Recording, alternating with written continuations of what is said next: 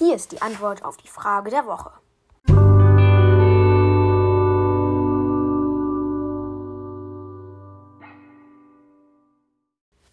Ich hatte gefragt, was steckt hinter dem Namen Google, was hat sich Google dabei gedacht und wir haben hier ähm, zwei Auflösungen beziehungsweise eine falsche und eine, naja, Eigenwerbung, ähm, Eigenwerbung, Auflösung. Wir schauen uns aber trotzdem beide an. Hier sind sie.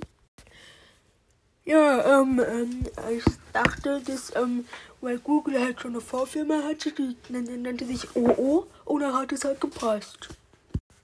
Das war Tomlas Antwort und jetzt kommt noch die von Klotzpots PI. Kannst du diese Aufnahme mit in deinen Podcast nehmen? Das wäre natürlich mega cool. Und dann sagst du noch viele Grüße hier an mich. Ja, danke, tschüss. Also hat diesmal keiner unseren Gewinn, den Papierschnipsel.